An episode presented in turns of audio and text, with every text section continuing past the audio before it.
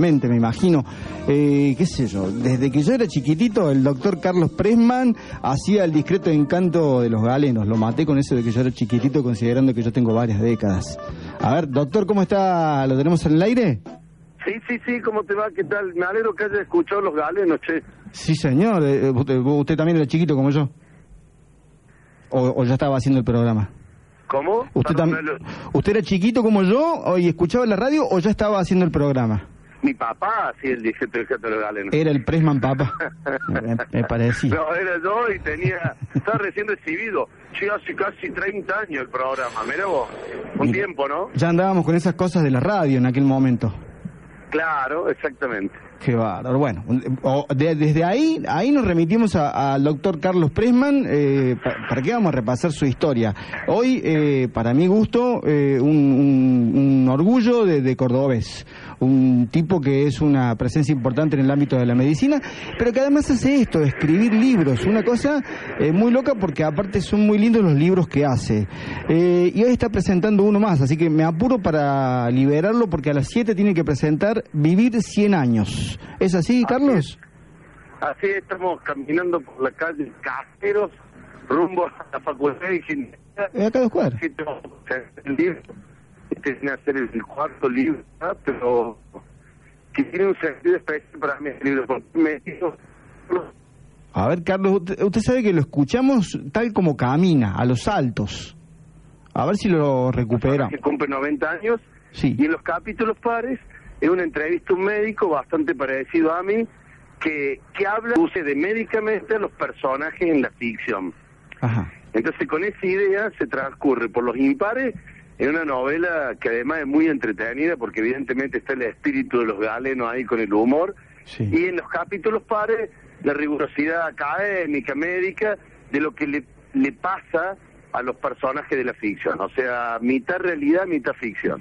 O sea que eh, prácticamente, y, y de paso también es parte del programa de hoy, hoy vamos a hablar eh, mucho de Julio Cortázar porque estamos Claro, con una especie de rayuela trucho, una digamos. especie, una especie de rayuela a la cordobesa. Exactamente, y a, la- a lo- una rayuela médica, digamos, Médica. porque está atravesado por muchos aspectos que tienen que ver con la salud, ¿no? No, está bien, pero pero pero mirá de lo que estamos hablando, de rayuela. Si algo me, me dio vuelta la cabeza fue agarrar un libro que lo podía leer por donde quisiera, que no tenía Sí. la obligación de leerlo desde el principio hasta el final. Eh, Claro. eh, ¿Con este pasa eso? Este lo que podés hacer, no, no pasa eso, porque sobre el final se, se juntan las historias. Ah, Pero ah, vos ah. podés leer solamente la ficción o solamente el ensayo y, y, funciona de igual manera. En algún punto, sí, es similar. Ajá. Y, y lo puedo leer para entretenerme y lo puedo leer para encontrar consejos médicos. Estás condenado a entretenerte, porque ya sea en la ficción o en el ensayo, siempre el recurso del humor. Claro. Eh, cuando se sugiere que se camine, el médico le dice a la paciente, ¿y cómo anda la, la mamá de 90 años? Y hace lo que usted le dijo, doctor, camina 3 kilómetros diarios. ¿Y está bien? No sé, no la podemos encontrar. y el, el, el humor ese, recién me enteré, Carlos, la verdad que yo no lo sabía, me acabo de enterar ahí escuchándolo en, en, en Radio Universidad. Eh, así que el humor viene ahí en, las, en los genes Brisky.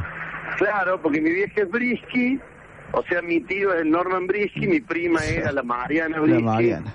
Y, y, y por los Brisky vienen lo- la Berta Singerman y la Paulina Singerman. Claro. Toda gente ligada al, al, al teatro y al humor, pero Sí, sobre sí, todo sí. el Norman y la Mariana. La Mariana era graciosísima. No, bueno, no, ustedes la habrán escuchado en radio o en la tele. Ni habla, ni habla. Igual, igual a, a Pressman no le hace falta mucho Brisky, porque ya, como decimos, hace 30 años que, lo- que viene con, con esto del humor a- también en el hombro, ¿no? Sí, sí, la verdad que no, no lo hago como, como elección, sino que me viene pegado, digamos, ¿no? O sea, para cada nota, entrevista o lo que haga uno, inclusive en la vida laboral, eh, creo que es un gen cordobés, que ustedes también tienen a propósito de la radio gen.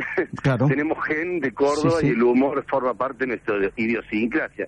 Escuchá lo que me pasó ahora que estoy por radio, en la tele y todo esto con el libro. Sí, Voy a la esquina a comprar, comprar la comida del mediodía, ¿viste? sí. Y está corta las calles, no sé, hay que avisar a la maestra que es el intendente de Córdoba, no se puede caminar.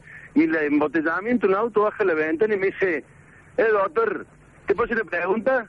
así, le digo, ¿cómo mierda hace para vivir 100 años? Claro. y yo no podía creer, ¿viste? O sea, esa es una cosa maravillosa y eso lo tiene Córdoba nomás. Y, pero está bueno que haya pegado también el título del libro, entonces. Sí, sí, ese el título no fue mío, ¿eh? el título es del editorial. Ajá. Es más, la editorial me plantó, tenés que escribir un libro que se llame Vivir 100 años. Ah, listo. Y a partir de ahí yo anduve meses. Digo, ¿cómo carajo hago para escribir un libro que se llame Vivir 100 años? Hasta que encontré esta idea de las historias paralelas. Una novela que transcurre en el cumpleaños 90 un tipo y el ensayo. Porque en el cumpleaños, el viejo este 90, ¿Cómo le da al nieto un papelito con los secretos de la longevidad. El hijo, que es médico y es el mayor, le dice al padre, ¿cómo no me lo diste a mí, que yo soy tu hijo mayor y soy médico? Y el viejo le dice, por eso, porque sos médico, vos te la sabes toda. y ahí arranca el mensaje central del libro, que la sabiduría de la longevidad no pasa por los médicos, pasa por los pacientes, pasa por los tipos que ya vivieron 90 y 100 años. Entonces, sobre esos testimonios es que uno escribe el libro. Así que un, un, un, un tip, como se dice ahora nada más. Así que para vivir 100 años, por ejemplo, hay que usar, hay que tener el cuerpo en, en- en uso, el cuerpo y la mente en uso. Absolutamente. La única Ah. recomendación universal que se puede dar Sí. es mantenerse activo. Con Ajá. esto no le agarramos. Si uno camina 30 minutos, Ah, se nos fue. Lo perdimos a Presman. De repente. Ju- yo escuché un frenado justo. ¿No? A ver. No, no. bueno, sí, lo perdimos. Bueno, igual, igual ahí ya estaba. Ya, ya, ya habíamos hablado bastante y aparte ahora a las 7 de la tarde arranca. ¿Lo tenemos ahí todavía para despedirlo? A ver, Carlos. Carlos, ¿me, escu- ¿me escuchás, Carlos?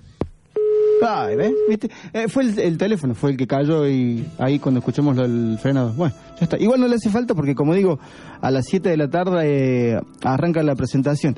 En realidad esa era la, la excusa de, de este comienzo, eh, contar que eh, Carlos Pressman presenta este libro, Vivir 100 años. Como dijo él, es el, el cuarto libro que presenta. Bueno, para, para los que lo conocen, que somos la mayoría, en realidad no es ninguna sorpresa que el libro va a estar bueno y que vale la pena leerlo. Eh, ¿Lo tenés ahí, Carlos? ¿Sí? ¿Carlos? ¿Carlos? ¿Está, eh, ¿Carlos, estás bien? ¿Sí? estoy bien, estoy bien. Ah, nos asusta. No, te, no, escuchemos, no, no, no. escuchemos No, un que freno. Claro, escucha, desde que Claro sacó la promoción, Sí. ya me a los otros, claro, no hay forma de hablar por teléfono por el celular. Pre- una foto bárbara, manda un mensajito, pero no hay forma de hablar por teléfono. No informa. Carlos, eh, era simplemente para poder eh, saludarte, agradecerte este contacto, una buena presentación y que el libro vaya tan bien como los demás. Ojalá, ojalá. La verdad que es la aspiración de todo tipo que escribe, ¿no? Que el libro se lea. Así que gracias por la nota. che. Gracias, Carlos. Un abrazo. Chao, chao.